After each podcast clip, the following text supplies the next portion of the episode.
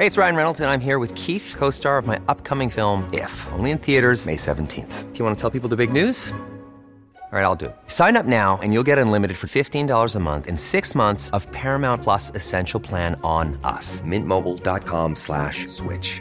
Upfront payment of $45 equivalent to $15 per month. Unlimited over 40 gigabytes per month. Face lower speeds. Videos at 480p. Active Mint customers by 531.24 get six months of Paramount Plus Essential Plan. Auto renews after six months. Offer ends May 31st, 2024. Separate Paramount Plus registration required. Terms and conditions apply if rated PG. Tarde a tarde, lo que necesitas saber de forma ligera, con un tono accesible. Solórzano, el referente informativo.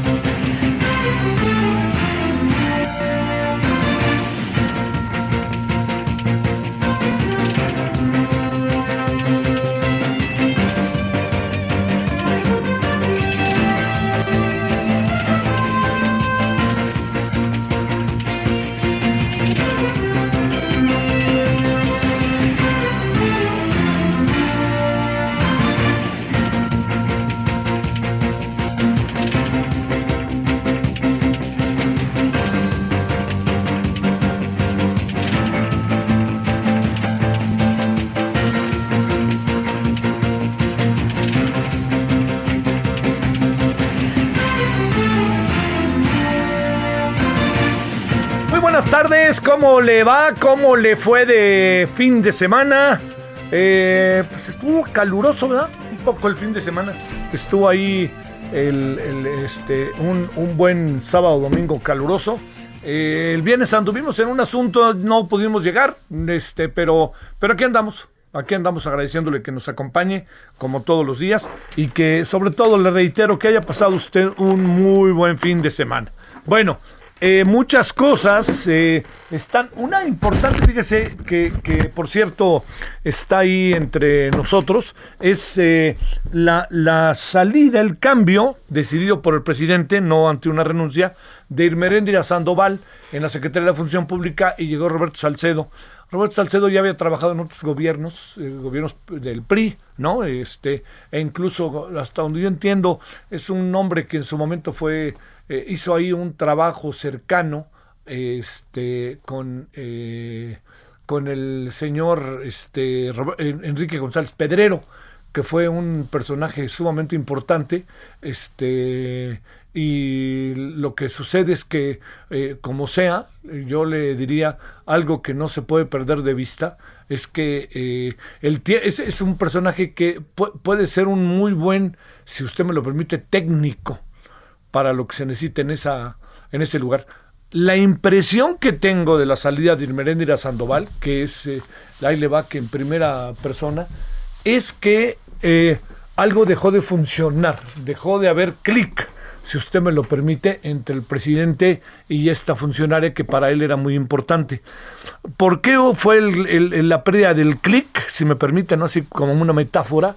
¿Sabe por qué? Porque tengo la impresión de que eh, hubo varias cosas que en Irmeréndira pesaron. Una, que de repente surgió que tenía varias propiedades y medio como que estaban escondidas. La segunda, muy importante, es que ella, eh, ella eh, junto con su hermano, trataron de colocar al hermano y junto con John Ackerman, al, o sea, al hermano, como candidato de Morena al gobierno de, eh, de, de, Guerrero. Y ahí ganó Félix Salgado Macedonio. Yo creo que la defensa del presidente Félix Salgado Macedonio, una de sus áreas tiene que ver con este tema.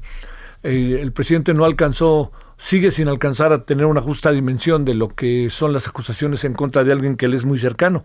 Pero como sea, le diría, una quizás de las partes tenga que ver con la forma en que actuaron Irmeréndira Sandoval y cómo actuaron este, su hermano y eventualmente quien es su esposo, ¿no? que es eh, el señor John Ackerman. Pero todo esto es un terreno, como su logo pasa en la política, muy de, de, de intuición pero algo que me llamó la atención mucho fueron las caras de unos y otros. El presidente no, no, no puso una cara así como de, no fue muy benevolente, si usted me permite, con la salida de Irmeréndira. Más bien Irmeréndira tuvo que hacer toda una serie de, de en, el tiempo que pudo hablar ella, hacer toda una serie de, de referencias de lo que había hecho, que ahora va directo a la UNAM, regresa a la UNAM, donde estaba, que ahí la conoció el presidente como académica. El papá de Irmeréndira fue un viejo este, hombre del comunismo en México, un hombre muy interesante, la verdad, muy interesante, yo lo conocí. Y este y de Guerrero también. Entonces, todo esto se lo cuento como un movimiento que hace el presidente, que yo creo que este lo anunció. Recuerda que hace como un mes le preguntaron este si, si había eh, ¿cómo le, dijeron? Que sí iba a haber cambios, que no sé qué, y dijo, ya veremos, pero no lo negó el presidente, que parece es muy claro, ¿no? Entonces, eh, la salida de Irmeréndira es una salida que, pues, eh, una pieza que parecía toral, muy vista, eh, pues resulta que, este, que no, que, que se va, así de fácil. Algo importante es, ¿qué hizo Irmeréndira? ¿Hizo o no hizo? Eso es lo que ahí vamos a tener que ver con un hombre que llega, que es un técnico en la materia, Roberto Salcedo, auditor, que es muy probable que con él, sin andar con la onda echándole viento y marea a la 4T, diciendo yo soy de la 4T, etcétera, etcétera, sin estar en esa dinámica de 4T, a lo mejor Roberto Salcedo, pues resuelve mucho más problemas de los que parece. Tiene una fama de un de funcionario muy efectivo y muy este, puntual fue delegado regional de la Secretaría de Programación y Presupuesto, oficial mayor en la CEDUE, en la Ciudad de México y en la Secretaría de Relaciones Exteriores. Es un hombre, si se me permite, estas cercanías de las cuales a menudo se habla, con qué grupo o qué otro grupo, es un hombre que ha trabajado mucho con Marcelo Ebrard.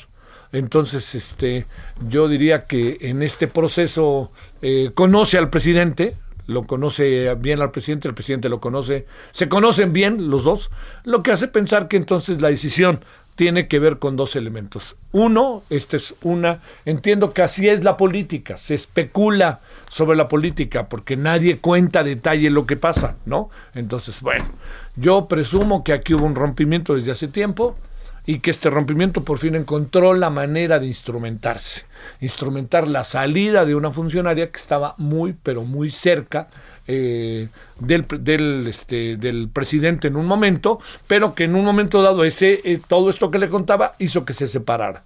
Y el presidente la viera y dijera, ahí voy por ti. Tardó, no lo podía hacer entre las elecciones, no tiene mucho sentido. Y luego la segunda parte del asunto tiene que ver directamente con a cómo, la sustituye.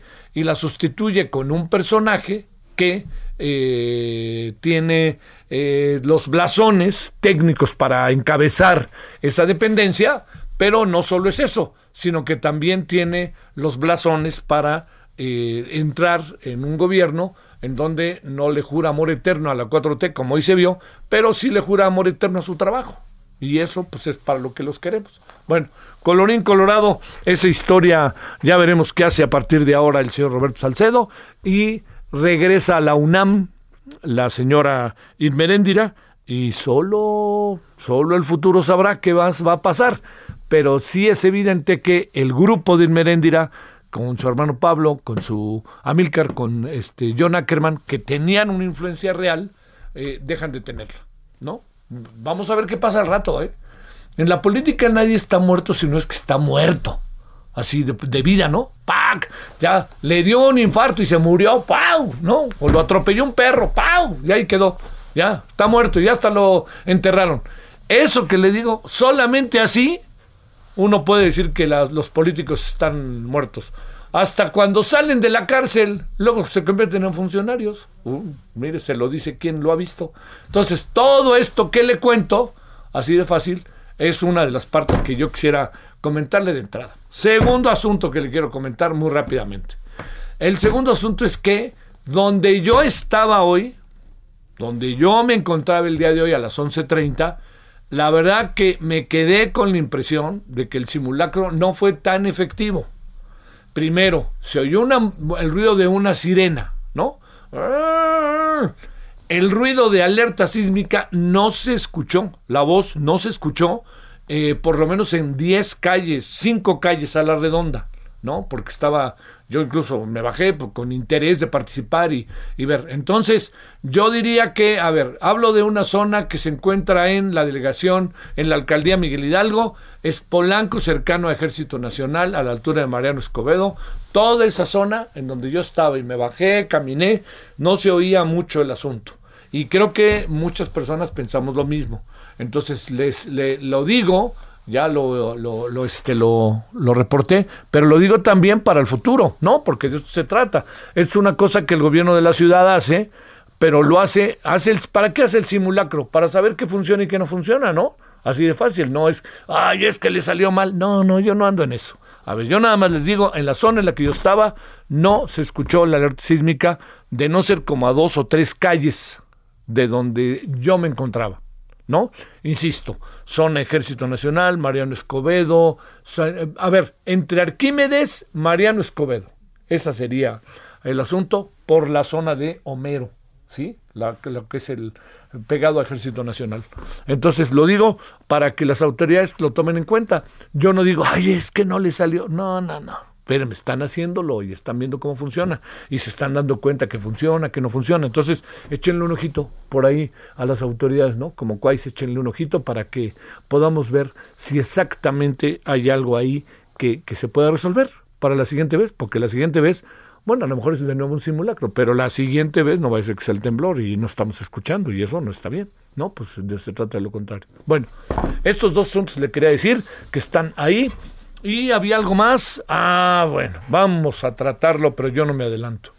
El grito infame, como yo le digo, en el fútbol, que hoy hice sobre eso mi artículo, me permití hacerlo sobre mi, mi artículo en La Razón. A ver, el grito infame. Bueno, entonces, con eso vamos a empezar con alguien que es buenísimo, que me gusta mucho, que tiene muy buena información, que es un auténtico especialista en materia del fútbol en el sentido social, político, económico, que a eso se ha dedicado a investigar y que, pues bueno, también sabe de fútbol, que eso es bonito, quién gana, quién pierde, quién juega bien, quién juega mal, etcétera. Bueno, y además tiene un nombre con de un homónimo, tiene un homónimo rectífico, pues que es el mero mero en la historia del fútbol, que es Hugo Sánchez.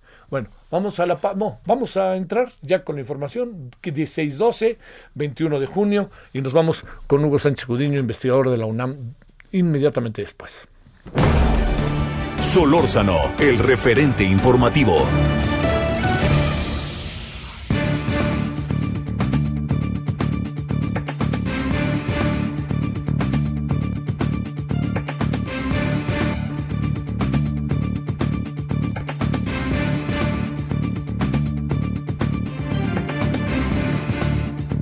Bueno, entonces le decía, le agradezco como siempre con enorme gusto tener la oportunidad de conversar con el maestro Hugo Sánchez Gudiño, investigador de la Universidad Nacional Autónoma de México y de la FES Aragón, en donde en, dentro de los temas en los cuales él se ha investigado, me parece que de manera sumamente importante, profesional, que nos permiten ver las cosas bajo otra perspectiva, tiene que ver con el tema, entre otros, del fútbol, con todo, y el deporte en general, con todo lo que esto conlleva.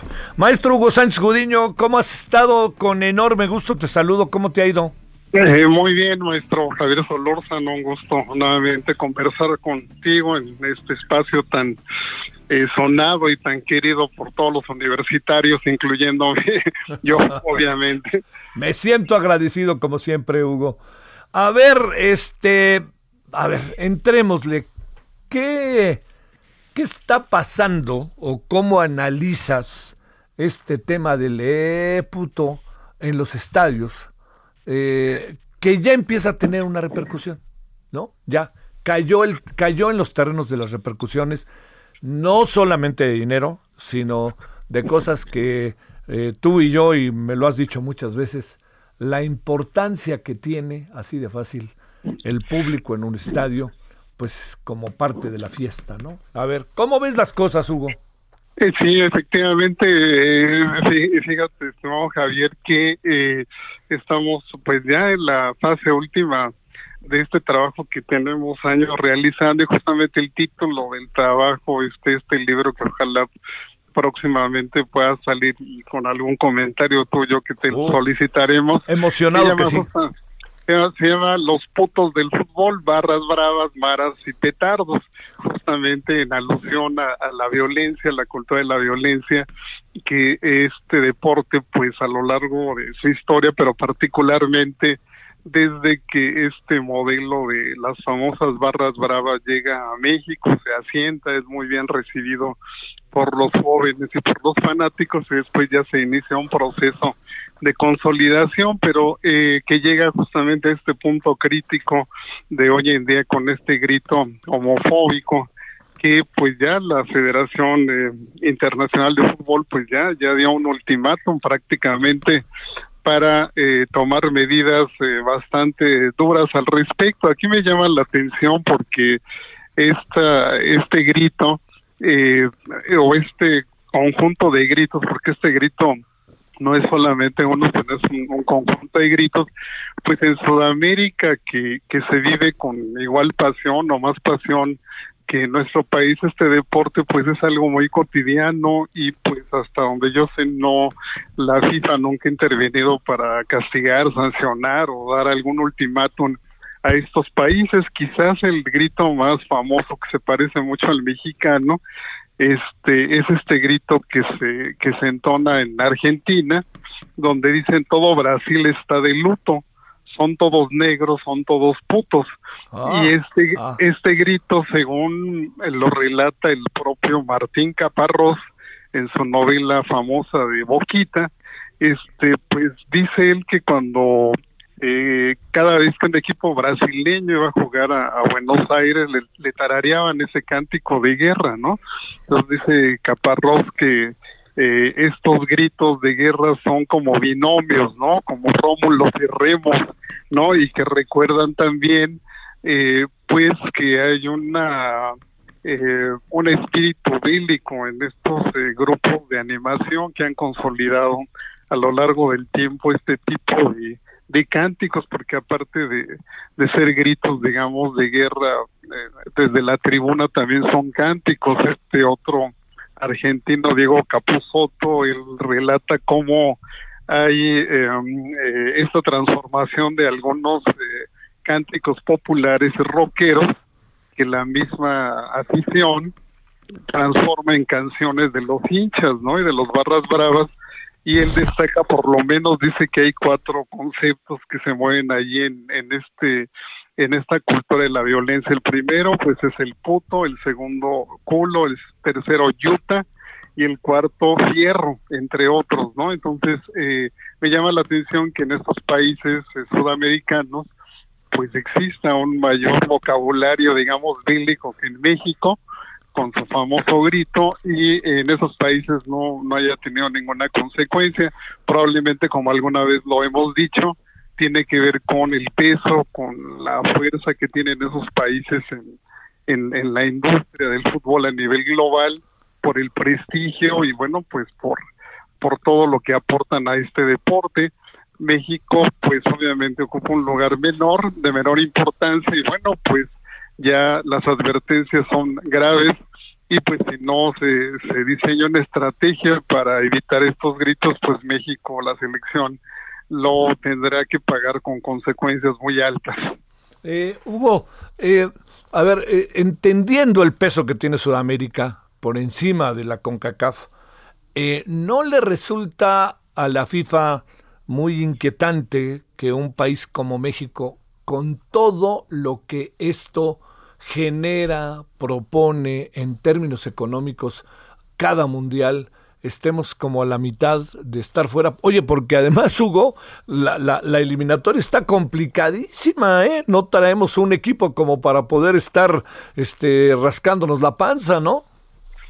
Sí, yo creo que sí, que es este, efectivamente es, muy complicada la eliminatoria y también eh, evidentemente es de un alto riesgo económico y financiero pues este paso que da la FIFA para un país como México con los millones de fanáticos de seguidores con todo lo que implica eh, en términos ya de interacción con la publicidad con los medios de comunicación con toda esta maquinaria que gravita alrededor de un mundial efectivamente son un un, este, un alto riesgo financiero, digamos, sancionar o incluso llegar sacar de la competencia a un país como México, pero bueno, en virtud de que a nivel global y mundial estos conceptos de la no discriminación, del no racismo, de los derechos humanos, y una gran cantidad de elementos en torno a las minorías sexuales y demás,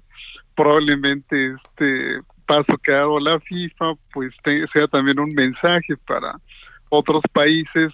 Ahí sí no sé hasta qué grado eh, esto impacta a los países sudamericanos, pero que, que son como más, eh, más independientes y además eh, se confrontan más con los líderes de la FIFA, a diferencia de México, que yo lo veo quizá más subordinado a los dictámenes que de allá se establecen, pero en lo económico efectivamente sí sería un durísimo golpe que esto ocurriera, que esperemos que no ocurra, ¿verdad?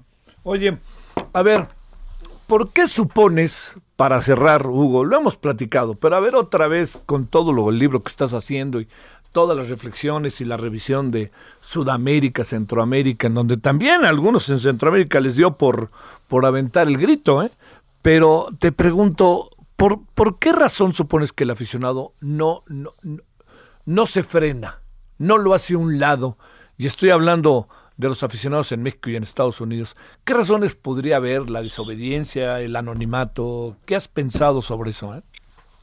Sí, quizás esta eh, eh, lógica que mueve a los aficionados tiene que ver con esta lógica de la violencia, pero también tiene que ver con esta lógica del aguante, ¿no? Que, que es muy este muy muy definitiva en Sudamérica, es decir, es un vocabulario y un sistema de metáforas donde eh, el lenguaje permite comprender, digamos, lo que el aficionado siente, ¿no? Lo que el fanático siente, que es eh, es el el colectivo, eh, el grupo de aficionados que agrupa a los que tienen aguante o a los que eh, a los aguantadores a los picantes, dicen ellos, que traducido aquí al español mexicano serían a los que tienen huevos, fuerza física y valentía y que ese aguante marca eh, es marca de una pertenencia que engloba los saberes de la lucha callejera, pero también la resistencia al dolor y también sobre todo el amor a su equipo, ¿no?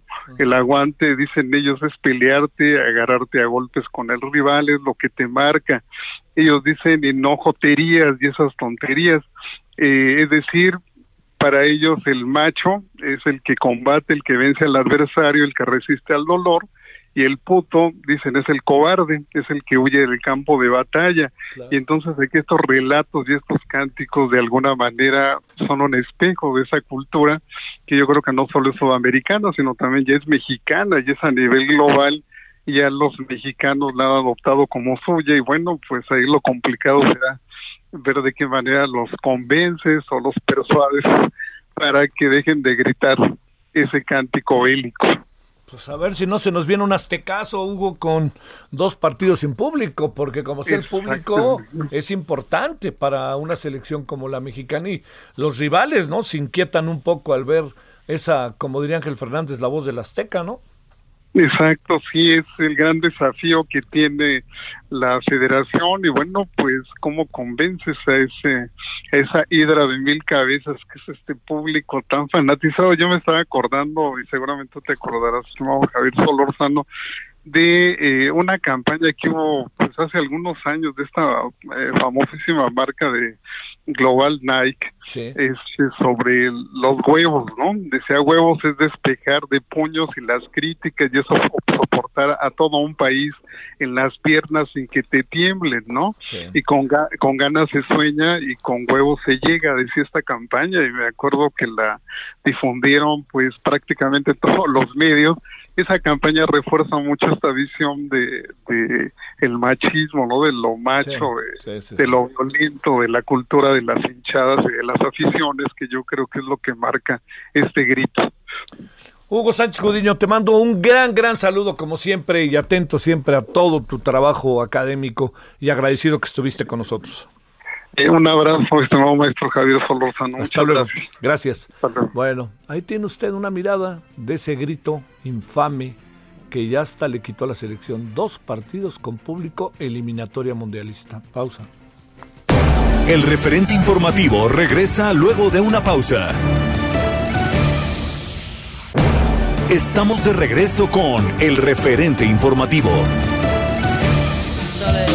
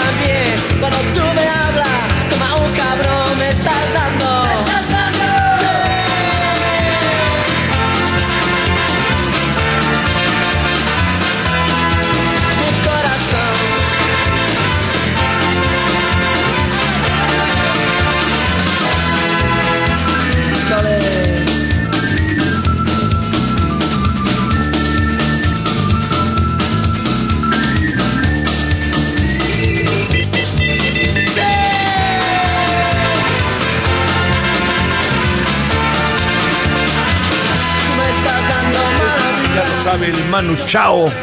En un día como hoy del 91, ya tiene 60 años, nació el cantautor franco-español Manu Chao, ex líder del grupo Mano Negra. Y esta mala vida con Mano Negra, a ver qué le parece. Seguramente ya lo escuchó y escuchemos un ratito.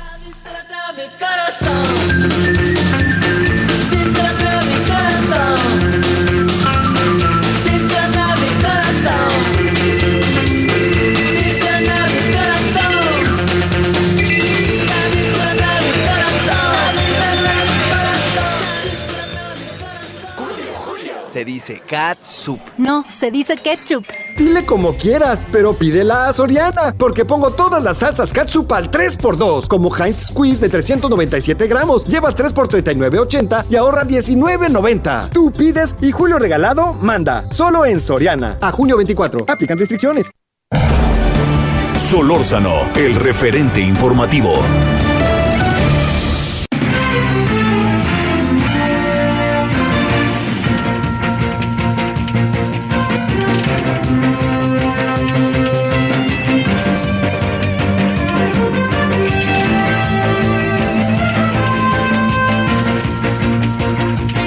Bueno, vámonos a las 16:33 en la hora del centro, 21 de junio 2021.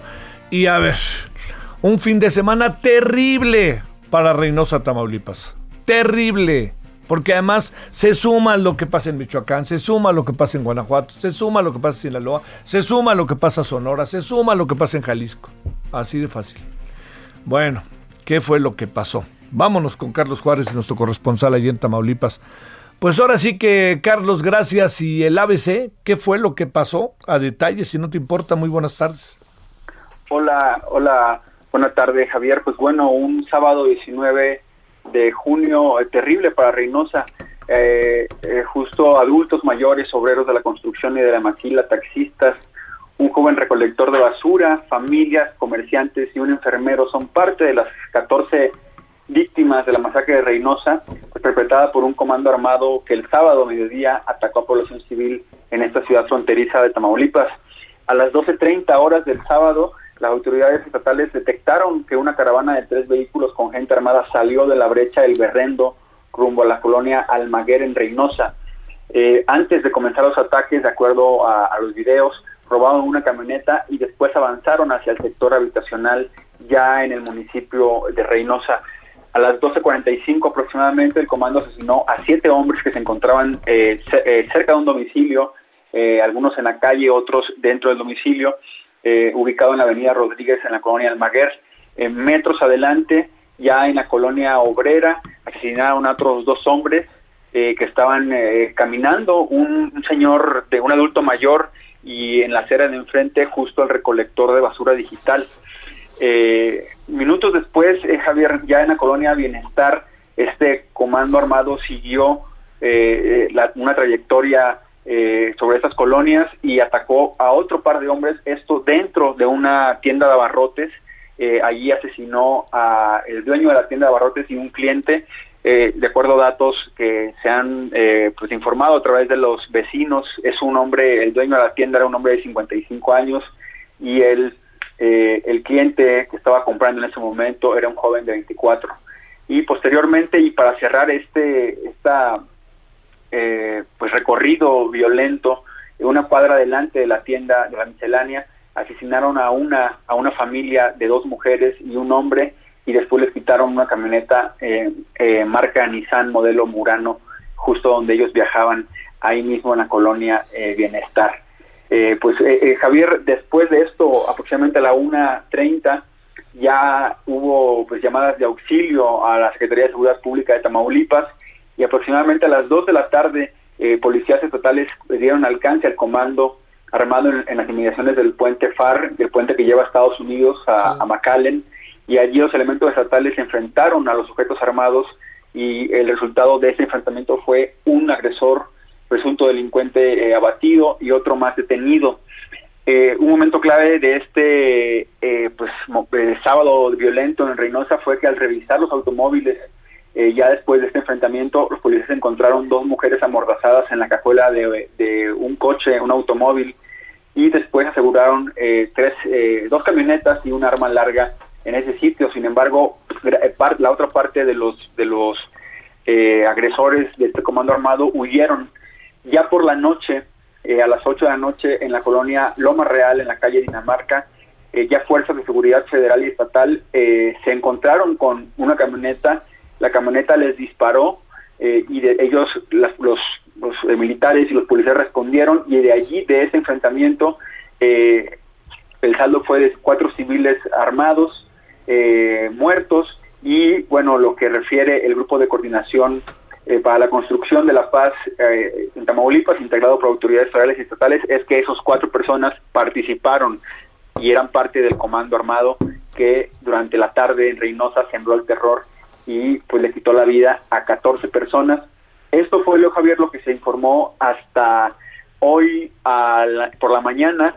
Hace unas horas, eh, el vocero de seguridad de Tamaulipas, Luis Alberto Rodríguez Juárez, eh, pues reveló que hay una víctima más. Eh, había, eh, de hecho, desde la mañana había como una incógnita en el número real de víctimas mortales y heridos de esta de este ataque a la población civil. Eh, se hablaba de que había entre 19 y 23 víctimas mortales y bueno, pues hoy eh, lo que el vocero de seguridad confirmó es que se suma una nueva víctima, es decir, son 15 víctimas civiles que de acuerdo a la autoridad no tenían ningún antecedente delincuencial y cuatro, eh, cuatro personas que están eh, señaladas como presuntos delincuentes responsables de este de esta hecho ya llamado como la masacre de Reynosa. Qué cosa, mi querido Carlos. Y a plena luz del día, ¿verdad? Así es, a las 12, 12 y media fue cuando el sistema de videovigilancia detectó el, el, el ingreso de este, de este grupo armado. Hay que pensar que, bueno, eh, eh, Reynosa en uno de sus, este sector en donde el, el comando armado eh, pues asesinó a todas esas personas, eh, colinda con eh, con la carretera que lleva hacia Río Bravo.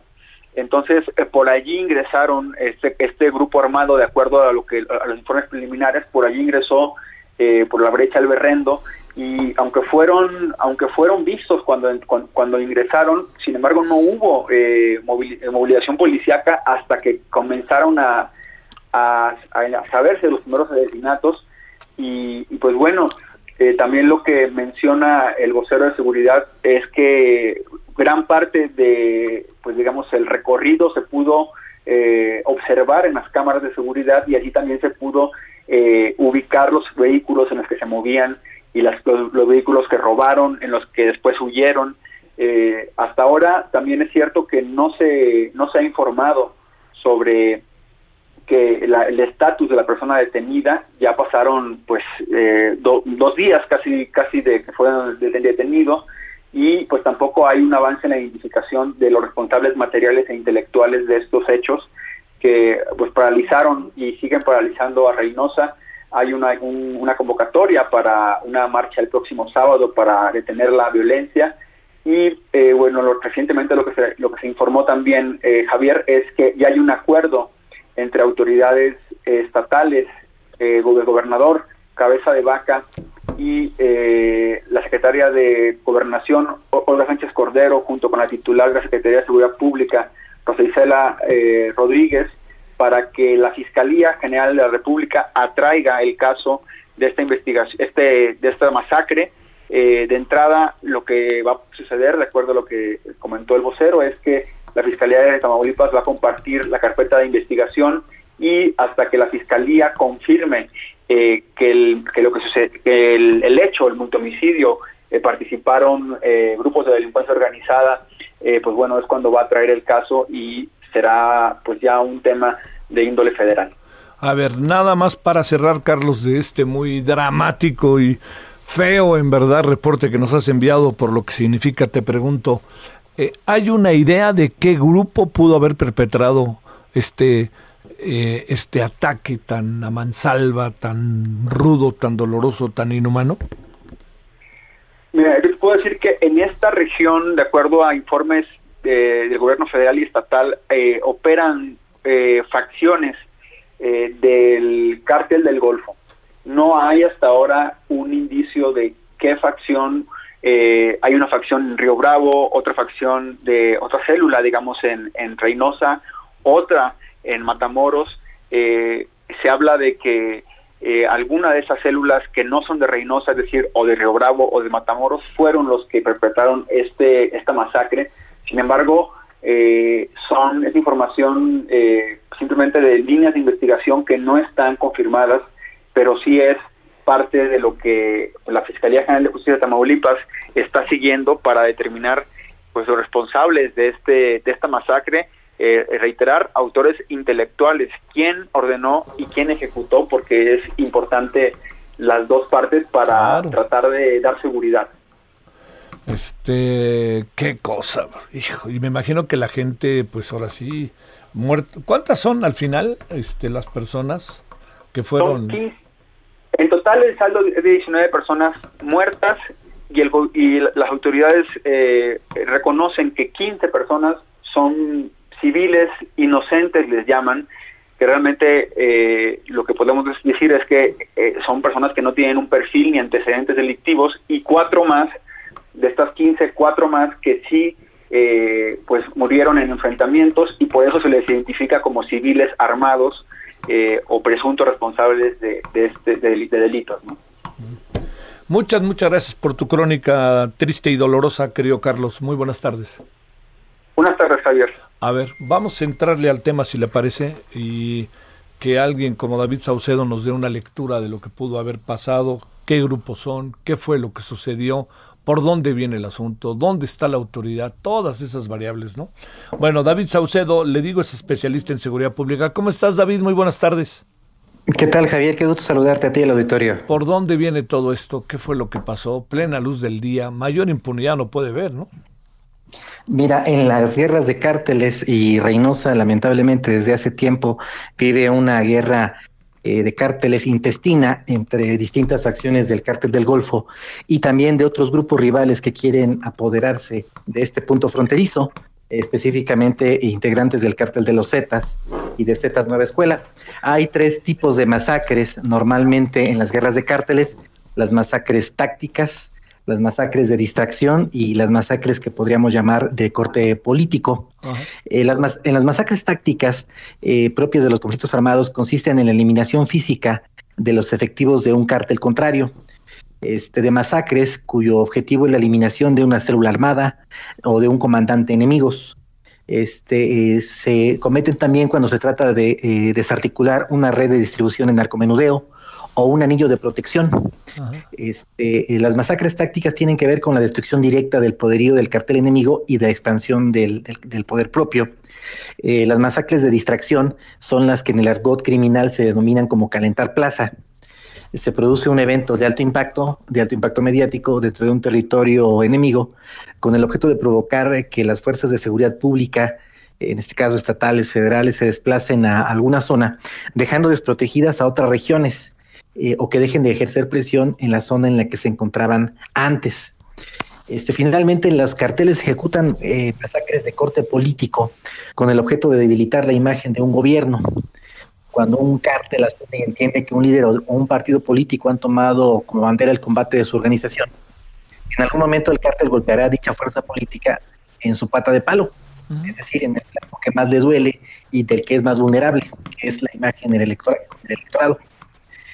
Este tipo de masacres se caracterizan por asesinar inocentes en lugares públicos y concurridos. Eh, se procura que haya la mayor difusión en fotos, videos de personas privadas de la vida. Eh, las autoridades son cuestionadas por partida doble. Primero, por no enfrentar el clima de inseguridad y segundo, por no capturar a los presuntos responsables.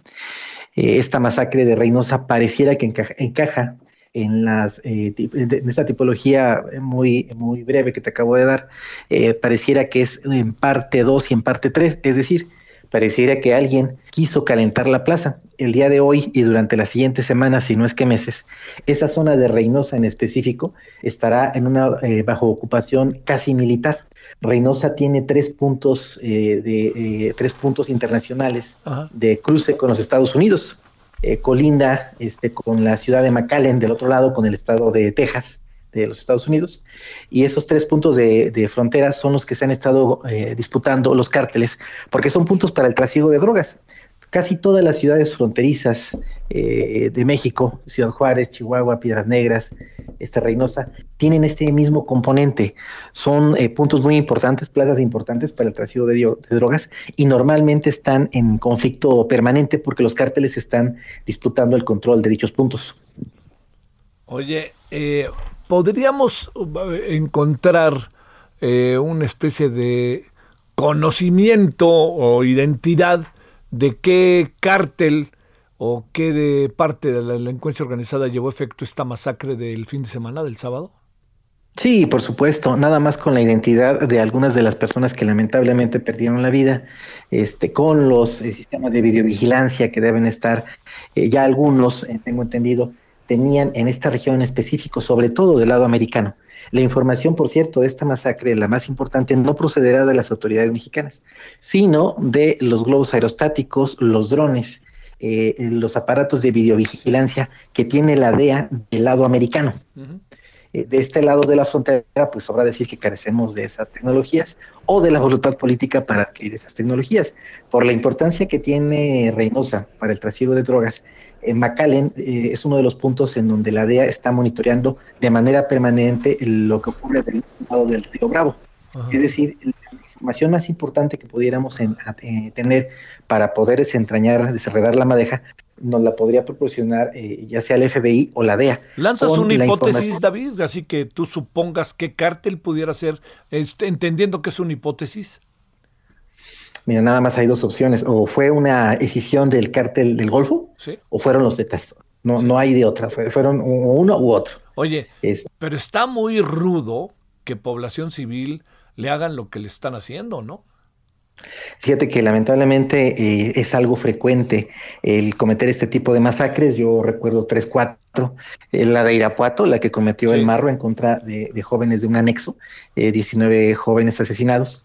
La que se dio a conocer recientemente, gracias a documentos desclasificados de Estados Unidos en Allende, Zacatecas, perpetrada por, por la DEA este tipo de masacres sí son comunes, lamentablemente, por parte de integrantes del crimen organizado, que pueden cometer multihomicidios con alguna de, de las razones que te acabo de, comentar. Sí. A ver, este, han eh, atraído el caso a la Fiscalía General de la República. Híjole, perdón que te lo pregunte así, pero pues sirve de algo o no, o, qué va a pasar, porque la estrategia contra la delincuencia organizada del gobierno sigue siendo como muy distante, ¿no? De alguna otra manera prevalece la idea de abrazos, no balazos. No, no, no se alcanza a apreciar una estrategia en verdad muy fuerte por parte del gobierno para atacar, pienso en el, pienso lo que está pasando con con el cártel Jalisco Nueva Generación, este, los cárteles que surgen en el estado de Michoacán, en fin, ¿no? En la vieja escuela de, atención y de trato a los cárteles cuando cometen este tipo de delitos, en la vieja escuela priista, se solía hacer uso de este instrumento, la atracción del caso por parte de la vieja Procuraduría. Claro. normalmente, cuando los cárteles, eh, entre comillas, se pasaban de la raya, eh, llegaba un mensaje muy contundente por haber cometido este evento, normalmente el gobierno federal llegaba a ocupar, sin un decreto de promedio, de manera eh, de facto, pues, eh, ocupaban militarmente alguna zona. Eh, fue lo que ocurrió, por ejemplo, en Nuevo, Laredo, también en el propio estado de Tamaulipas, hace algunos años con la guerra que existió entre el cártel de Sinaloa y el cártel, el cártel del Golfo. El, el único mensaje que puede mandar real el gobierno federal para impedir que sigan presentándose este tipo de eventos es eh, echarles a perder el negocio. Es decir, ejercer controles en los puntos, en los tres puentes fronterizos, puentes internacionales, e impedir eh, hacer que Reynosa se convierta en una zona de trasiego de drogas muy complicada. Eh, la otra opción es este, mandarles mensajes a los, a los narcotraficantes para que ellos mismos se entreguen a la célula que cometió este, este evento, pero estoy cierto que no fue un evento que, haya sido ocurrencia de un jefe de plaza menor. Esto lo decidieron al más alto nivel, ¿no? Sí, claro, claro. A ver, por último, este... Eh, pues es que esto no, no va a cambiar. El, el, gobierno debería de replantearse su estrategia. Este tiene al ejército metido en todos lados. ¿Qué, qué, qué, qué puede pasar, David? El problema es que al tener el ejército eh, metido en todos lados, como tú bien señalas, si lo tienes en todos lados, no lo tienes en ninguno, porque la dispersión de fuerzas sobre todo, en todo el territorio nacional eh, hace que eh, los efectivos militares de la Guardia Nacional, del ejército, sean destacamentos muy pequeños. Ahorita, por ejemplo, para ocupar militarmente Reynosa, tendrán que descobijar otras zonas tendrán que dejar descubierto Matamoros. Dios, viendo el mapa, solo se me por ¿Pasa, ¿Pasa algo militarizando Reynosa? ¿O pues nomás se hacen un ladito y ya y los dejo? Yo creo que van a ocupar militarmente la ciudad, tal y como han hecho en otras ocasiones. Eh, me parece que eh, eh, no solo es una pelea que se dé desde el punto de vista de seguridad, sino también desde el punto de vista político. Este es un golpe directo al gobernador de Tamaulipas. No culpo al gobierno federal por, por esta, este atroz crimen, pero esto es cierto que van a aprovechar esta coyuntura nuevamente para mostrar eh, que el gobernador pues es eh, incapaz de enfrentar a la delincuencia en su, estado. Si levantáramos una encuesta en estos momentos, estoy seguro cuál sería el resultado. Eh, aquí va a haber un, un, penoso torneo de vencidas entre el gobierno federal y el gobierno estatal para ver quién enseña más los dientes para ver quién es el más rudo, para ver quién es el que eh, puede estar a la, altura de la expectativa de la ciudadanía. Esto se convirtió en una nota internacional. Entonces lo que se ocupa ahorita por parte del gobierno federal, pues es un desfile militar, es decir, que llegue eh, un contingente del ejército mexicano, tanquetas, que lleguen y ocupen Reynosa. Esta es la única manera de pacificar las eh, colonias, barrios, comunidades de Reynosa que están en guerra permanente. Estoy seguro que así será. Estoy seguro que el gobierno federal va a tomar una acción muy drástica en Reynosa, pero va a generar lo que todos conocemos, un efecto cucaracha. Las células que delinquían en Reynosa se van a dispersar en lo que eh, dura la ocupación por parte del gobierno federal de la ciudad. Sí. Bueno, pues este, qué cosa, ¿no? Y más veremos, ¿no? Difícilmente aquí se acabó la historia, ¿no? Más veremos.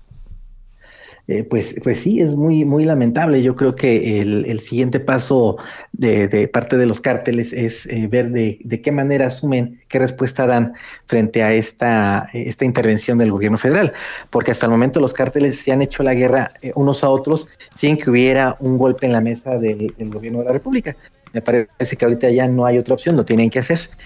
y habrá que ver qué consecuencias políticas hay con relación a la popularidad del gobernador, habida cuenta de que perdió la mayoría en el Congreso y estoy casi seguro de que nuevamente van a intentar desaforrarlo en el Congreso local. Oh, Sale muy, mi querido David, muchas gracias que estuviste con nosotros, David Saucedo. Gracias, Javier, saludos. Qué, qué cosa, ¿eh? O sea, a ver, yo se lo planteo, le, permítame hacerle tomar conciencia de lo que pasó. Resulta que a media mañana del sábado empezaron a dispararle a la gente en la calle. No eran este, enemigos del cártel, era gente que iba caminando, gente que estaba yendo al súper, que estaba comprando la comida. En eso andamos, ¿eh? Reynosa, Tamaulipas, en eso andamos. Abrazos, no balazos. Mm, pausa. El referente informativo regresa luego de una pausa. Tarde a tarde, lo que necesitas saber de forma ligera, con un tono accesible. Solórzano, el referente informativo.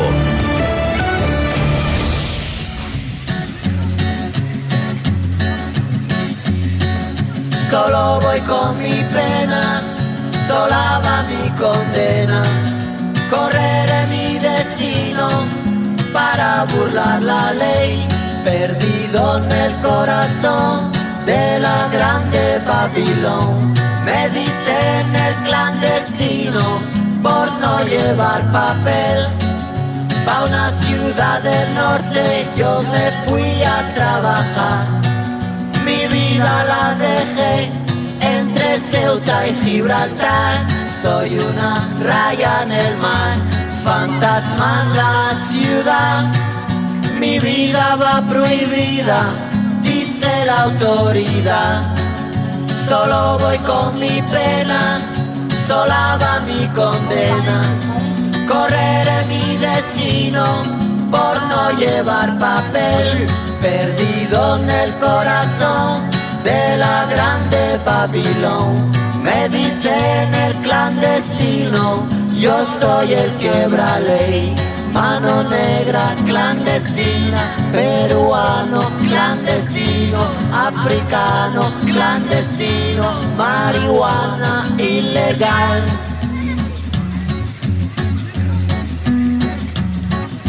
Solo voy con mi pena, sola va mi condena, correré mi destino para burlar la ley, perdido en el corazón de la grande Babilón. Muy, muy padre canción que se llama Clandestino de Manu Chao. Un día como hoy, pero de 1961, está cumpliendo 60 años, nació Manu, Manu Chao, ex líder del grupo Mano Negra. Y esta muy, muy buena canción, ¿eh? La verdad que es buena, buena. Bueno, vámonos 17 con 2 en la hora del centro. Escuchemos. Ya se está acabando, ¿verdad? Ya. Bueno, ahí estamos. Bueno, vamos con más.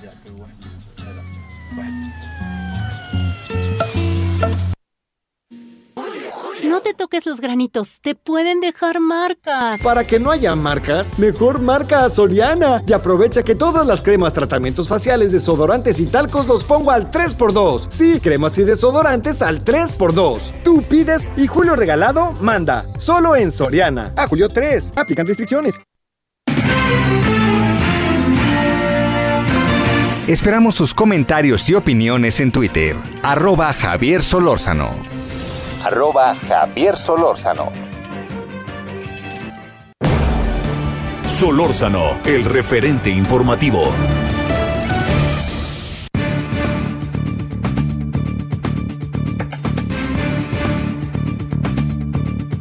No, muchos eh, temas, la verdad que muy atractivos en el sentido de todo lo que puede este, decirse sobre ellos y tener elementos para poder, este, no sé, ir armando rompecabezas de este país, eh, están en la mesa y, y, en verdad que Rogelio Gómez Hermosillo, para eso, este, para eso se pinta solo, como luego dicen, ¿no? Y es muy bueno eso porque nos permite tener como muchas miradas de las cosas. Él es el coordinador de Acción Ciudadana frente a la pobreza. Querido Rogelio, ¿cómo has estado? Muy bien, Javier, con mucho gusto, a la orden.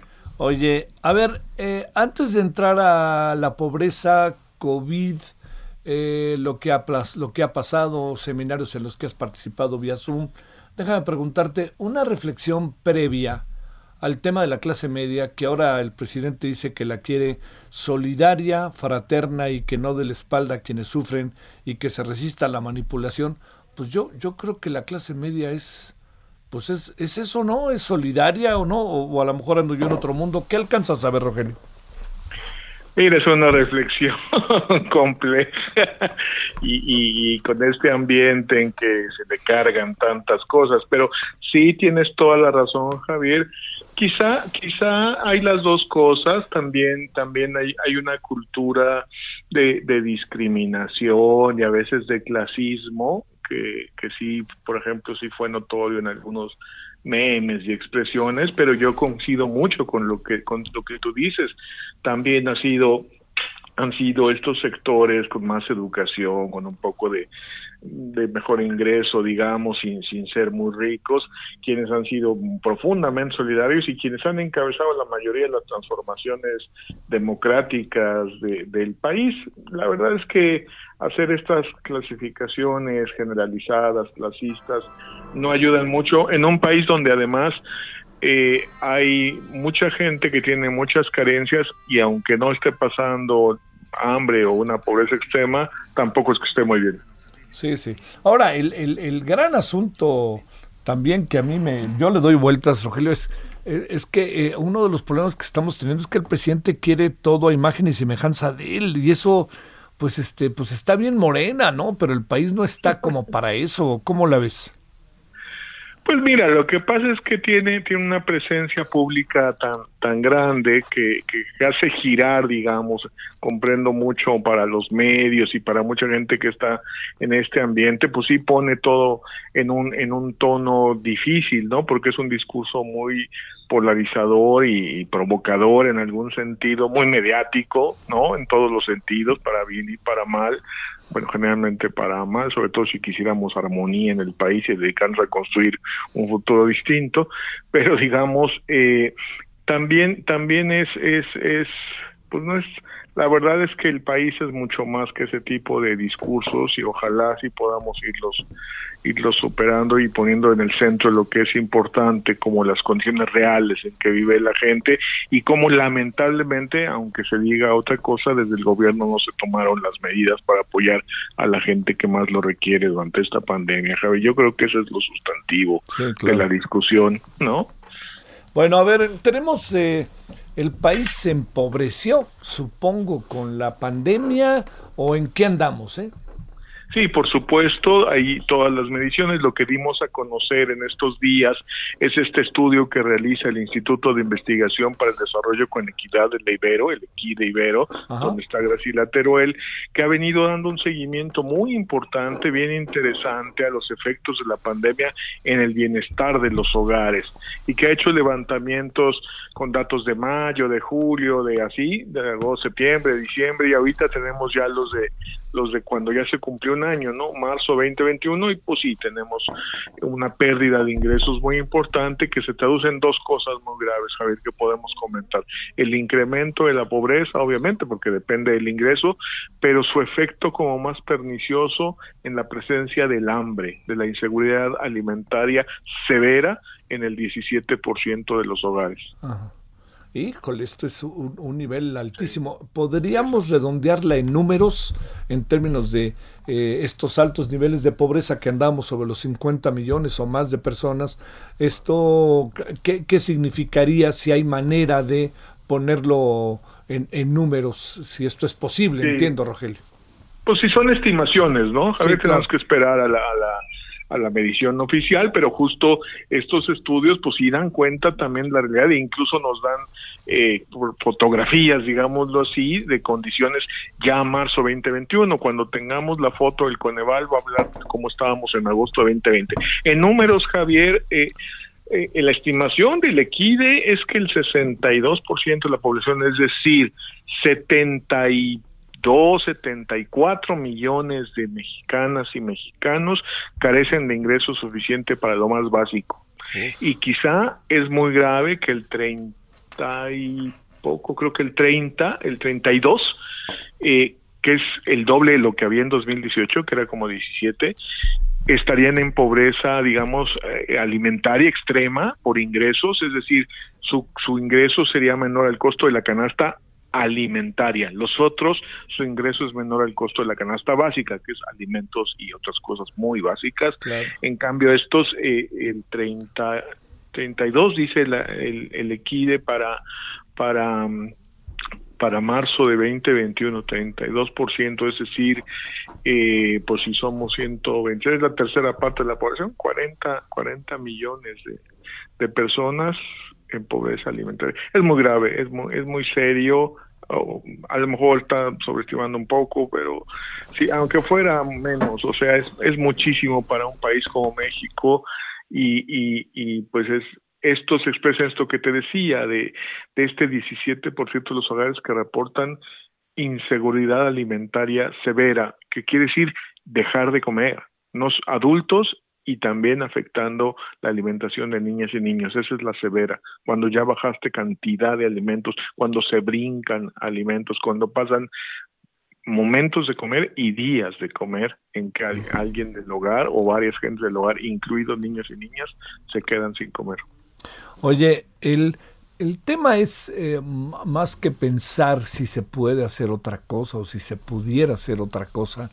Eh, hay muchas cosas que, a ver, a lo mejor te lo plantea así, Rogelio, que pudieron ser evitadas respecto al estado que tenemos de las cosas si se hubiera abordado la pandemia en algunas de sus áreas de otra manera?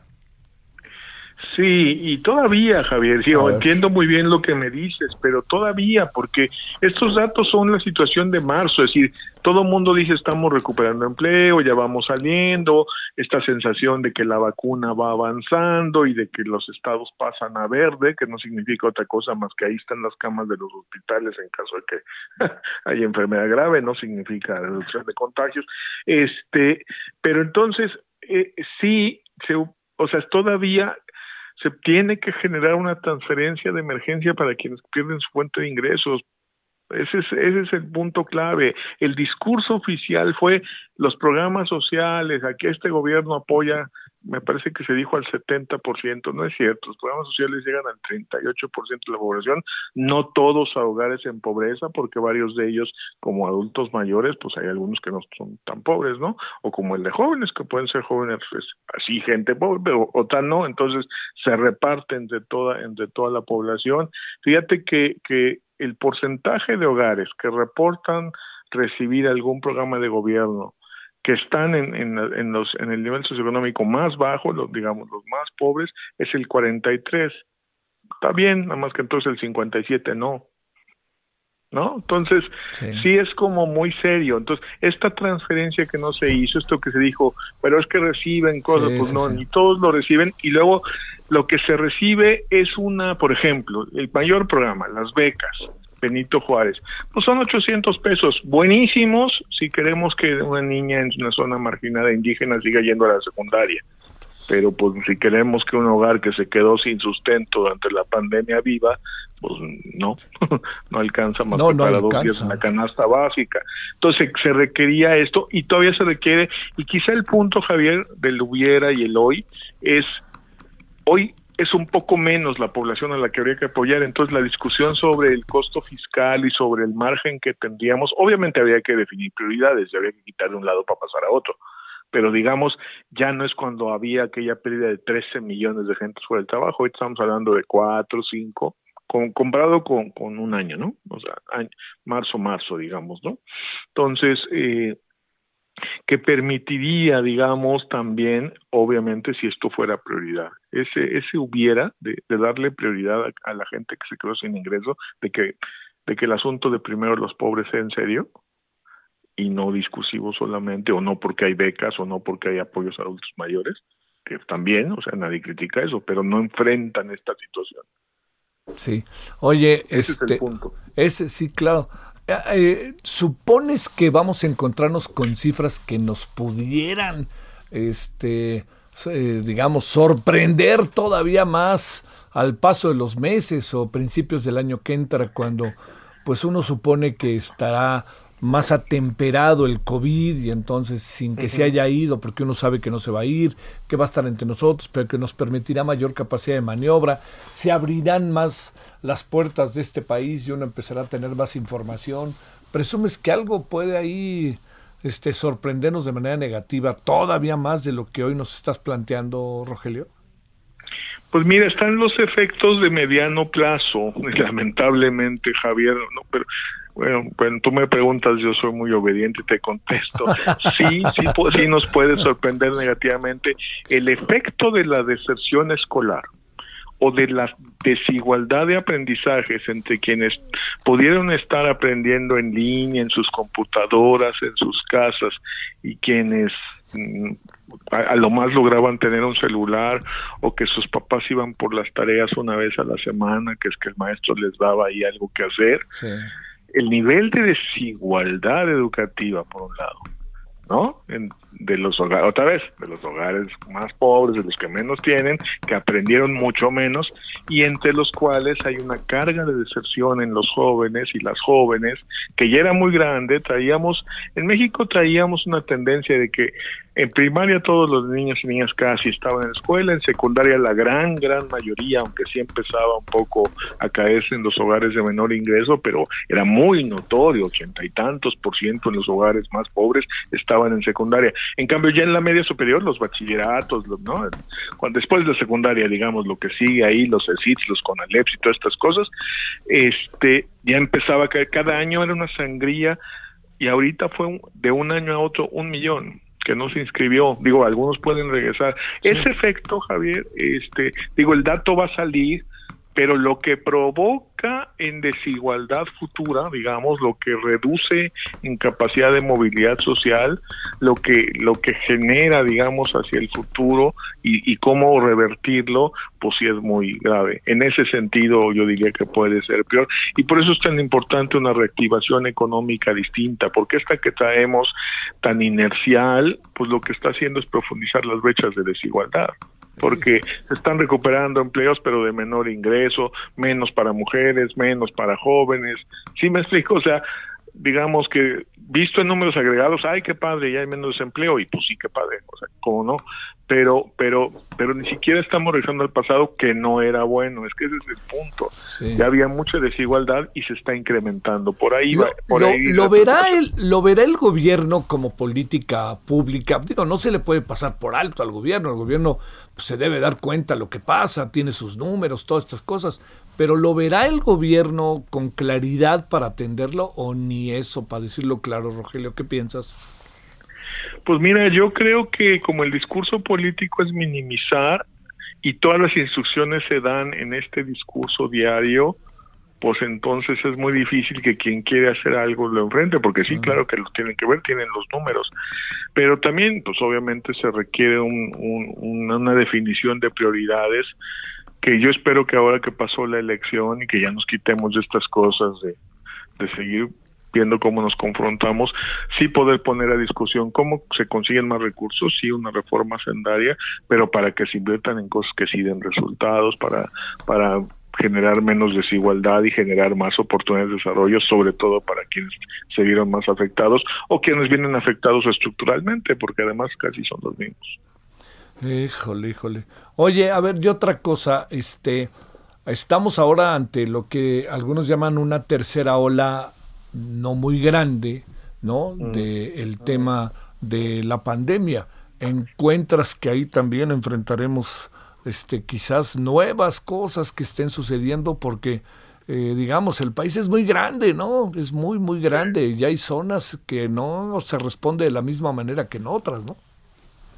Sí, no, ahí habría que ver. Yo, yo creo que de todos modos la pandemia como tal sí va bajando su efecto en el sentido de infecciones y sobre todo de casos graves y decesos. Eso yo creo que que sí esa es la tendencia porque obviamente la vacunación funciona y porque los principios, o sea, el grupo de edad que más se moría, digamos, todavía más se muere, pero más se moría, es el grupo que se está vacunando. Entonces yo creo que ahí, ahí sí hay una reducción. El problema es este efecto económico y por ejemplo en esta encuesta de, de, de, la, de la Ibero Javier se pregunta por primera vez que si tuvieron eh, a, alguien que se les enfermó, cuánto les costó el asunto. Y fíjate que eh, es, es, es muy, muy, muy fuerte. O sea, 14% dicen que menos de mil pesos se gastaron en la atención de su enfermo o enferma de COVID, pero el 45% dicen que entre mil y diez mil, el 28 que entre diez mil y cincuenta mil, y todavía queda un 8% que más de cincuenta mil. O sea, sí tiene también un, un, ahora sí que lo que se, esto se le llama gasto catastrófico, es decir, a que por un evento de salud, alguien que podía estar en gestión media más o menos, pum, se, pasa por debajo de la línea de pobreza por este tipo de, situaciones o por la pérdida del proveedor del ingreso, que es el otro caso grave. Que, es el otro También, que, se, ¿no? que se, que se va a ver a mediano plazo, pues. Bueno, luego y hubo cosas ahí políticas en donde pues también la vacuna llegó, pero luego ahora se ha disminuido la aplicación después de las elecciones, pues cosas de ese tipo que supongo que también acaban este, generando entre los ciudadanos eh, un mayor cuidado, no entender qué pasa, este, pues bueno, que son variables que entiendo que son de enorme subjetividad y de interpretación, pero, pero están entre nosotros y pesan y tienen que ver con estados de ánimo, etcétera, ¿no? Sí, no, yo creo que la velocidad de la vacunación siempre fue muy lenta y si, si se confirma que, que fue para acelerarla en el último periodo preelectoral, pues es muy trágico y eh, es muy es una negligencia muy grande. Yo espero que, que no se confirme que fue así sino que fue la incapacidad de comprarlas que también es muy grave pero por lo menos no hay no hay la voluntad de a propósito frenarla y acelerarla espero pues yo. bueno espero oye, yo. oye híjole pues en, algo tengo que esperar. Oye a ver déjame nomás plantearte un último asunto. Si si entendiendo que digo no es un asunto tan fácil de tener pero a ver digamos, otros países como el nuestro, ¿cómo han enfrentado este asunto cuando empecemos a entrar al balance de la, el incremento de la pobreza? Es que ese es el, justo, qué bueno que me lo dices, porque el punto es que ahí están los datos de la OCDE, ¿no? Lo que se hizo en Alemania, lo que se hizo en Japón, lo que, pero, pero no, también está este análisis que presentó la CEPAR hace muy poco, no me acuerdo, mes, mes y medio, en donde hace la comparación de los países de América Latina y ahí es, es, es muy triste. O sea, nuestro nivel de gasto social, nuestro nivel general, digamos, ¿no? O sea, todo. Nuestro nivel de gasto ante la pandemia para temas de salud y de protección, del ingreso, toda esta cosa, las transferencias de emergencia, es de los más bajos de toda la región, muy cercano a dos o tres países centroamericanos y muy lejos de todos los sudamericanos. Muy, lejos.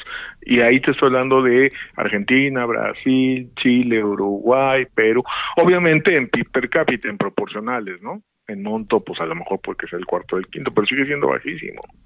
Y ahí, este, ese es el asunto, que el gobierno está, que ahorra y que ahorra y que ahorra y de repente pues nos pasan estas cosas y hay que meterle lana, mi querido Rogelio. Y, y claro, y usar la lana que se tenga en cosas de estas, o sea, querer querer eh, arreglar el coche cuando la familia está muriendo de hambre, pues es un poco fuera de lugar, ¿no? Entonces, cuando y había manera, pero esa es una discusión distinta. La verdad es que sí hay responsabilidad en, que no se tomaron medidas y ese informe de la CEPAL que te menciono, que es el es el informe que hace cada año, ¿eh? La CEPAL, nada más que ahora tuvo la, la, la la oportunidad, digamos, de decir, de, no solo presentar los datos como cada año, sino de decir, a ver, en lo del COVID, ¿cómo, cómo podemos empezar a medir? Y, y el lugar en el que está México en, eh, te digo, en, en inversión, en, en tipo de cosas que se hicieron, en el monto de lo que se le puso, en, y, y, digamos en la comparación por, por tamaño, de hecho aportamos la mitad de la pobreza que se crea en América Latina, en todos los países la mitad la aporta México. O sea, sí es muy serio, es muy grave. ¿Y no se dan cuenta? No así, no, no en estos códigos, ¿no? Sí. O sea, no creo que tiene- creo que el discurso está construido de una manera que eh, lo justifica todo y que ciertamente la gravedad de la pandemia, el hecho que sea un fenómeno pues, sanitario global, ¿no? Que se generó en China, pa, pa, pa, que le afectó a todos los países, hace que haya una protección política, me parece que ningún gobierno había tenido, ¿eh? E- Esa es la maravilla de que el discurso funcione, pero es la tragedia de que ese discurso impida que, que se tomen las decisiones eh, que se podrían tomar si hubiera más presión social. Esa es la falta de presión social, la falta de esta eh, visión de que se podría haber hecho más, de que se podría haber hecho distinto, quizás son las cosas más graves que nos ha pasado con Bueno. esta polarización. Sí, Porque sí. entonces siempre parece que uno quiere tirar al gobierno, Claro, al Obrador. Y, en- y, y pues, pues no, lo que quieres es lo mismo que siempre has querido, que se hagan las cosas en favor de ciertas causas, de enfrentar los problemas de cierta manera, o que te digan por qué sí o por qué no, ¿no? Sí, sí. Bueno, Rogelio, te mando un gran saludo y el agradecimiento que estuviste con nosotros. No, gracias por la llamada, Javier. Un gusto siempre platicar contigo. Bien. Y hay quienes quieran ver los resultados de la COVID-19 del Equidix ahí en la página del Libero o en la nuestra, por supuesto, frente a la pobreza.mx. Muy buena tarde, Javier. Gracias, Rogelio, y de nuevo, gracias, gracias, gracias. Bueno, vámonos a la pausa. Eh, la noche de hoy son 17 con 24 en hora del centro. La noche de hoy vamos a hablar de Reynosa, lo que pasó en Reynosa interpretándolos de diferentes ópticas y vamos a hablar también del COVID-19. ¿En qué andamos, no? Pausa. El referente informativo regresa luego de una pausa. Estamos de regreso con el referente informativo.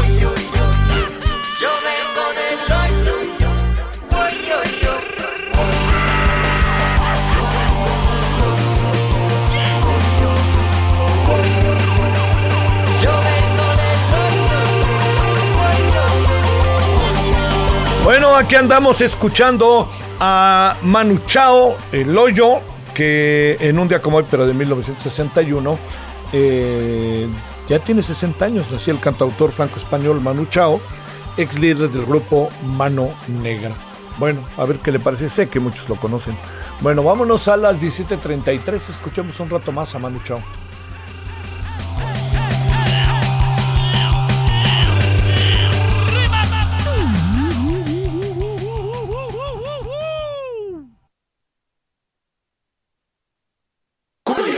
Quiero ir a la montaña y tomar aire fresco. Para estar refresco, mejor ve a Soriana por todos los refrescos Peñafiel de sabores regulares y light al 3x2. Sí, refrescos Peñafiel a 3x2. En tienda o en línea, tú pides y Julio Regalado manda. Solo en Soriana. A junio 24. Aplican restricciones.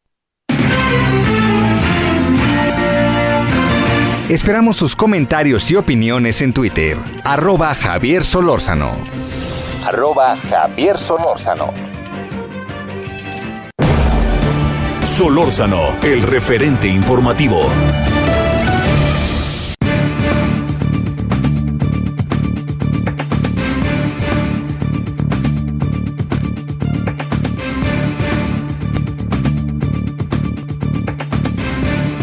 Bueno, eh, estamos, eh, en verdad, se lo digo, con, con muchos asuntos eh, muy delicados sobre las medicinas. ¿eh? No sé si usted ha alcanzado a apreciar el tema, porque se resuelve, en- se- más bien se acaba resolviendo solo en palabra del presidente, pero no... eh, no necesariamente se resuelve en la práctica, ¿no? Como nos decía Israel Rivas, eh, quien es uno de los padres de familia que tiene a sus hijos con cáncer, a su hija Dana, él nos decía, dice, pues siete, ocho veces nos ha dicho el presidente que ya se va a resolver.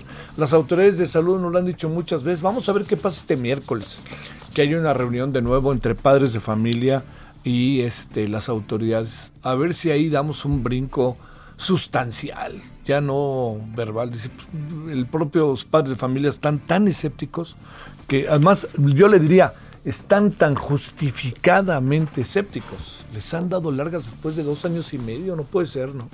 Y sus hijos ahí sufriendo y consiguiendo como pueden los medicamentos, ¿no? Siendo que ellos pertenecen al IMSS, al ISTE, o simplemente que el gobierno debe de, este, debe de, este, de tener todos los medicamentos y bueno, venderlos. El que los puede pagar los paga, el que no hay que dárselos, ¿no? Así de fácil. Bueno, eh, le hemos pedido al ingeniero Rafael Hualcosío, eh, director general de la Cámara Nacional de la Industria Farma- Farmacéutica, la Canifarma, que esté con usted y con nosotros de nuevo. Querido Rafael, ¿cómo has estado? Muy buenas tardes. Mi querido Javier, qué gusto saludarte. Muy bien. ¿Tú qué tal? Buenas Oye, tardes. Pues este, las cosas no van bien, ¿no? Porque pues los padres siguen siendo, en este caso hablo de, de los de sus hijos enfermos de cáncer, pero también, pues resulta que el INSABI le adeude, le adeuda a laboratorios médicos casi 3 mil millones de pesos de 2019. Y este, pues bueno, ¿qué hace la industria? ¿Qué hace los laboratorios? Pues a ver, cuéntanos cómo ves las cosas. No, pues complicadas, como, como te podrás imaginar, sí son adeudos muy importantes de 2019-2020, desde que surgió el INSABI. Eh, tú te acordarás antes, el Seguro Popular, pues no compraba los medicamentos, les daba el dinero directamente a los estados y los estados se encargaban de comprar los medicamentos. Cuando, cuando se genera o se crea el INSABI, el INSABI dice yo voy a comprar y les voy a dar los medicamentos en especie. La industria farmacéutica cumplió en lo que se requería dándoles estos medicamentos y pues se generaron estos adeudos que existen hasta la fecha, ¿no? ¿Qué anda pasando, en, digamos, ahora sí que si me permites, qué anda pasando en las, este, cuando te digo esto, qué anda pasando en lo más profundo de la industria? ¿Qué le anda sucediendo a la industria? Sucediendo a la industria?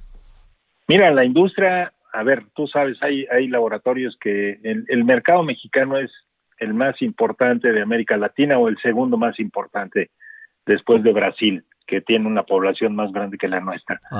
Pero pero hay dos mercados claramente diferenciados, el mercado privado y el mercado del sector público. En el mercado privado no ha habido ninguna ningún cambio, pues, o sea, fuera de lo eh, de esta sobredemanda que se puede generar por la falta de medicamentos en el mercado del sector público, o bien por las condiciones propias de la pandemia, donde hay una también una demanda exagerada de algún producto en particular y bueno, esto genera algún desabasto puntual, coyuntural, que se resuelve rápidamente y que además se ajusta obviamente la oferta a la demanda que existe, ¿no? Pero, pero en el sector público, pues sí tenemos problemas, ¿no? A final de cuentas, esta licitación que se hizo de un OPS, declararon muchas claves desiertas, es decir, sin adjudicación, y que finalmente, pues estas ahora el INSABI las trata de comprar, pero estamos en junio, Javier, o sea, no no tuvimos medicamentos de, desde enero para acá, ¿no? O sea, y los productos patentados todavía hay eh, algunos contratos pendientes de firma, en fin, la parte de la distribución también ha sido un problema porque no, no estos operadores logísticos no tienen la capacidad para recibir los productos y por lo tanto esto ralentiza nuevamente el, el, esquema de abasto, en fin, ha habido una serie de problemas que tenemos que resolver y que, que seguramente lo haremos si hay esta comunicación con las autoridades y con la UNOPS en este caso, que que es donde estamos eh, incidiendo en este momento para tratar de solucionar las cosas. Oye, este Rafael, a ver, ingeniero, el, el asunto está en, en, qué es lo que, lo que va a acabar sucediendo con esta deuda, porque si el gobierno está en este proceso de austeridad tan marcado, no veo que se las puedan pagar y si no les pagan muy en el corto plazo, pues este, ¿qué, qué, cómo se puede intentar resolver las cosas con escenarios tan adversos. ¿Qué piensas? Mira, yo te diría, a ver, las empresas en lo particular, y eso no, no atañe a la Cámara, porque las cuestiones comerciales pues son propias de cada empresa, claro. pero sí te diría, o sea, el INSABI declaró 653 claves sin adjudicación, desiertas porque no presentaron ninguna oferta o porque la, descalificaron por alguna razón. Pero el caso es que el 55% de las claves que concursó las declaró desiertas y se las pasa al INSABI, que el INSABI, tenemos esta deuda de 3 mil millones, ahora está pidiéndole a la industria que cotice estas 653 claves para acabar con el rezago que tú sabes que eso, esa es una parte, digamos, la cotización y demás, y que será decisión de cada empresa con el adeudo que tiene ya el INSABI volverle a cotizar. Esa es una decisión de cada empresa y la Cámara no puede intervenir. Como verás, pues es una decisión difícil de tomar por parte de las empresas. Sin embargo, la industria farmacéutica ha seguido apoyando y, se han presentado cotizaciones, estas 653 claves, que falta que las adjudiquen, falta que se firmen los contratos, falta que se fabriquen los productos y que se entreguen. Y tú sabes que la fabricación de los productos, porque no se tienen eh, fabricados por si alguien lo requiere, como lo hemos platicado en otras ocasiones, pues este toma tres meses. O sea, no es sencilla la, situación, es complicada por lo que te estoy comentando y pues este lo que estamos tratando es de mejorar que esto que esto funcione para el próximo año. No este año pues ya llevamos seis meses sin abasto de medicamentos. Oye, este, eh, es que lo, que uno no alcanza a apreciar es por dónde pueden estar los caminos de, salud, de salida, que en el fondo lo que nos surge es que haya medicinas, ¿no? Que estén ahí las medicinas.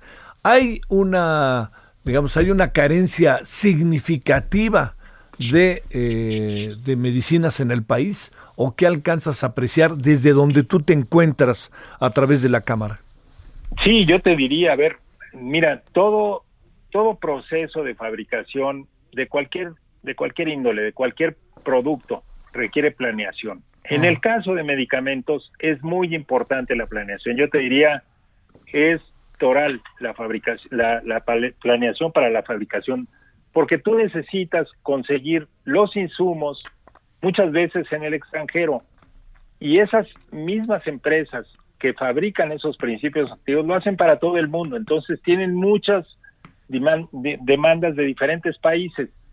Si México no se no planea adecuadamente, pues estamos fuera del contexto, fuera de la jugada. México tenía un lugar preponderante con los fabricantes de principios activos del mundo, porque teníamos una calendarización y en septiembre sabíamos que la licitación venía, se pedían en ese momento los, la- las materias primas y se tenían en diciembre para la fabricación en enero, o en noviembre para la fabricación en enero, o sea, esos tres meses implica también traer la materia prima. Si no se tienen esos tres meses, si no se tienen esa planeación, difícilmente se tienen los productos a tiempo.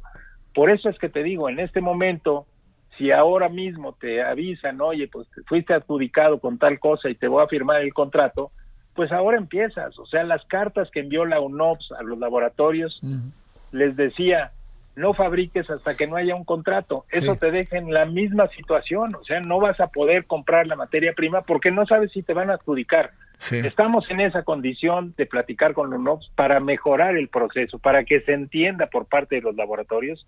México tiene una industria farmacéutica muy seria que no cuenta con en, en otros países y que por eso la UNOPS pues en este momento se encuentra en esa situación donde la industria farmacéutica ganó cerca del 90% de las adjudicaciones, pero no conocían el proceso por el cual se deben de firmar los contratos. Y en esas pláticas estamos en este momento. ¿Y son pláticas de qué tipo, Rafael? O sea, pláticas, pláticas que, pláticas que sí se avanza o pláticas en donde esta actitud del gobierno de una austeridad sistemática de repente también plantea problemas o qué, qué se alcanza a apreciar. Mira, yo te diría, tenemos pláticas con la UNOPS para mejorar el proceso. Ya hay muy buena voluntad de las partes para lograr esta situación. Está- Lamentablemente ya estamos, te digo, ya estamos tarde en este año. Se ha perdido muchísimo tiempo. Esto de que en febrero se hiciera el concurso y los resultados todavía no se expresan en una forma transparente, abierta y demás, sino que ha sido comunicado hacia las empresas, como te digo, informándoles que están adjudicadas, pero que no pueden fabricar hasta que no haya un contrato, en fin, complicado, pues a final de cuentas es eso. Con Insabi no hemos tenido po- posibilidad alguna de tener una comunicación. Insabi es la contraparte de UNOPS y Sí. es quien debe esta cantidad de dinero impresionante y que por lo mismo yo creo que no nos reciben, ¿no? Pero bueno, es parte de la situación. Estamos buscando esto, la industria está dispuesta a colaborar en lo que se le pida. Tenemos una gran capacidad como industria farmacéutica en México, envidiable por muchos países, la más importante de América Latina, y que ha surtido el mercado nacional por décadas. Esto nunca lo habíamos visto en las últimas décadas, yo te diría, ¿no? Y tú eres consciente de ello. O sea, no, nunca se había visto este desabasto que actualmente tenemos. Este, no, y además con la afectación de las personas que pues que necesitan los medicamentos, ¿no? Que Por los colocas entre el espada y la pared y los colocas en la desesperación de ir quién sabe a dónde a conseguir el medicamento. No, no, es, es complicado, complicado, ¿no? Así es, así es. Y además tenemos una industria que puede fabricarlos, por favor. O sea, es que ese es, digamos, Sí. el tema es ese. O sea, tenemos una industria que puede fabricar todo lo que se requiere en el país. Por favor, lo único es voltear a ver a la industria nacional, como lo han hecho muchos países, fortaleciendo a su industria nacional ante esta situación de irrupción de cadenas de producción en el mundo entero. Y México no, México está volteando a ver de dónde los trae, o sea, y no hay bodegas de medicamentos en el extranjero dispuestos a ver a quién se le ofrecen. No existe eso en la industria farmacéutica, todo es por contrato, aquí en México y en China. Ururururum. Este, ¿cuándo es el siguiente momento que tendríamos que considerar respecto a este proceso por el que estamos pasando? Pues mira, yo te diría, hay, hay este tema de UNOPS, ya adjudicó y está en la firma de contratos para ese 45% de las claves que requiere el país. Ya hay un 55% que Insabi está solicitando a las empresas cotizar para ver si, si adjudica y cumplir con ese 55% restante. ¿Tomará tiempo? Yo te diría que los laboratorios están haciendo su mejor esfuerzo para surtir aquello que pueden en el muy corto plazo y empezar a fabricar lo que se requiere para dos o tres meses adelante. O sea, Y pero es muy importante. ustedes sí están preparados para cualquier cosa. En el momento en que les digan, ahí les vamos, ustedes están listos. Por supuesto, y te digo, todo es cuestión de planeación. Si nos dan tiempo, que es el que requiere la industria farmacéutica en el mundo, no es la de México, es la del mundo entero, Sí, sí. pues con mucho, o sea, tenemos aquí la capacidad instalada suficiente para dar y repartir, pues, o sea, si exportamos. O sea, México es un país exportador de medicamentos y de dispositivos médicos muy importantemente.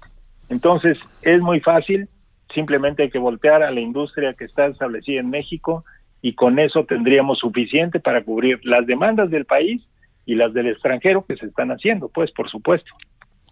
Te mando un saludo, ingeniero, y este, pues bueno, seguiremos porque pues es un asunto que compete a toda la población, a todo el, a todo el país, ¿no? O sea, el país está viendo, Por supuesto. este, pues es, es necesario, necesita uno una cosa, necesita una medicina, en fin, pues digo, oye, todos somos de carne y hueso y un pedazo de pescuezo, ¿no? Mira, en el caso de medicamentos no hay ahorro que valga. Yo te diría, si no se tiene el medicamento, ese es el medicamento más caro, el que no existe. Por eso un ahorro en medicamentos es difícilmente justificable. Si tienes seis meses de, de- de dilación en, en obtener el producto que requieres, ahí no se vale. Y los pacientes son lo más importante que deberían de tomar en cuenta tanto el gobierno como las instituciones que están comprando los medicamentos en este momento. Te mando un gran saludo, Rafael Hualcosío, director general de la Cámara Nacional de la Industria Farmacéutica Canifarma. Muchas gracias, Rafael. Gracias a ti, Javier, un abrazo. A ti, gracias de nuevo. Siempre este, que entramos con estos temas, Rafael, en verdad no- nos pone en perspectiva las cosas, que eso es importante respecto al tema de las medicinas. Delicadísimo tema. Delicadísimo. Sé que lo que estoy diciendo es una obviedad, pero por favor, cuando digo delicadísimo, es que quiero llamar la atención del tema que no se ha resuelto desde hace dos años y medio. Así de fácil. No me importa si antes lo hacían de una manera u otra. ¿Se puede resolver sí o no? Pues claro que sí. Oiga, es un asunto de salud de la población en general. Es el, son los niños con cáncer, es todo esto que se requiere. No me diga que no puede el gobierno hacer un gran esfuerzo y entender que a pesar del austericidio, de la austeridad en la que andamos, se requiere con urgencia que se haga algo. No me diga que no, no hay manera de no saberlo. Yo diría que ahí está, ¿no? Echémonos a andar ya de ya. Vámonos contigo, Francisco Nieto, ¿qué nos cuentas? ¿Qué tal, Javier? Muy buenas tardes. Pues hoy después de la mañanera, el presidente Andrés Manuel López Obrador designó a Roberto Salcedo Aquino como nuevo secretario de la Función Pública en sustitución de Irma Heréndira Sandoval Ballesteros, es decir, se cumplió eh, estos rumores que decían que próximamente Irma Heréndira Sandoval saldría de la Secretaría y hoy, pues hoy se confirmó, el presidente subió a sus redes sociales un video en donde están pues ya estos dos eh, funcionarios, un, el, el Roberto Salcedo Aquino, quien agradeció al presidente pues la distinción de hacerlo eh, el secretario de la Función Pública y también ahí estuvo Irma Heréndira Sandoval, quien pues también agradeció al presidente eh, pues estos tres años que, le- que la designó como secretaria de la Función Pública y dijo que se regresa a la academia, es decir, ya no estará más en la política eh, momentáneamente, sino se regresará a la UNAM. Ella es la directora del Laboratorio de Documentación y Análisis de la Corrupción y la Transparencia en la UNAM, UNAM y ahora pues regresa nuevamente a estas funciones académicas y bueno, el presidente le agradeció que en estos tres años haya ayudado al combate a, a la corrupción y de implementar la au- austeridad republicana. Javier, pues es parte de lo que sucedió hoy después de la mañanera. Pues yo me quedo con la idea de que la salida no fue la mejor que digamos, ¿no? Es correcto, pues ya se hablaba, eh, hay muchos rumores de, de cambios ya en el gabinete. El presidente antes de las elecciones dijo que se estaba analizando y que esperáramos a que pasaran las elecciones y después pues se dio el, cambio en la Secretaría de Hacienda y hoy pues ya se concreta esto que ya era un rumor entre pasillos en Palacio Nacional y en las, en las en los medios de comunicación de la salida de Inmarendia y bueno pues hay que esperar a ver si hay nuevos cambios a ver si mañana en la mañana el presidente los anuncia Pero este asunto ya se veía venir por razones muy claras, ¿no? Guerrero, también la gestión misma de Irmeréndira, también no nos hagamos la otra parte que es muy importante, Francisco, que tiene que ver con de repente todas las propiedades que tenía, que nos venimos a enterar, todo eso, ¿eh? No, no, no creo que sea, haya sido una salida tersa, ¿eh? La de Irmeréndira, me parece, Francisco. Y se notó hoy en el video que el presidente Sí, Manuel López Obrador se notó, incluso la cara del presidente no era de, de- de muchos amigos, sino más bien de, de, pues, de pasar rápido el rato y de anunciar este cambio y de que pues Sí, sí. Más bien era cara de pocos amigos, seria, y ella trataba de esforzarse, pero nanay. Gracias, Francisco. muy buenas tardes. Vamos cerrando, Misael Zavala, cuéntanos. Javier, buenas tardes. Pues hoy también en el Senado de la República participaron en este mega simulacro, por lo que en punto de las 11.30 de la mañana se activó el sistema de alerta sísmica y se procedió a la evacuación de los niveles de la, del sótano 1 de la planta baja y del piso 1 del Senado de la República. En total participaron unos 765 personas de todo el Senado que ya acuden a sus labores de manera cotidiana después de que pues pasó el semáforo verde, ahora bueno, ya estamos en semáforo naranja en la Ciudad de México, pero efectivamente ya hay gente laborando en el Senado de la República, también se vieron por ahí al senador, al senador Ricardo Monreal, el presidente de la Junta de Coordinación Política del Senado, que también pues se le vio acompañado de una persona de limpieza que pues prácticamente la escoltó hasta la salida eh, de este del Parque Pasteur, ahí se, congregaron todos los del Senado de la República, todos los trabajadores, también se vio al coordinador del PRD, eh, Miguel Ángel Mancera, y pues eh, según el tiempo registrado eh, de salida de todos los senadores de este recinto legislativo fue de cuatro minutos 36 eh, segundos, y una vez revisadas las instalaciones por parte de la Brigada de Evaluación de Daños a cargo de la Dirección eh, de Protección Civil del Senado de la República, pues les indicaron a todos los trabajadores que ya podrían eh, pues otra vez volver a sus actividades porque pues las instalaciones del Senado de la República son seguras y bueno así es como como ocurrió también en la participación del Senado de los trabajadores también de senadores eh, en este mega simulacro Javier Te mando un saludo, muchas gracias, Misael. gracias Javier buenas tardes Gracias. Nos vemos a las 21 horas en hora del centro en el referente. Ahí le esperamos el tema central, entre otros, Reynosa, ¿no? Y también COVID. Adiós. Hasta aquí, Solórzano, el referente informativo.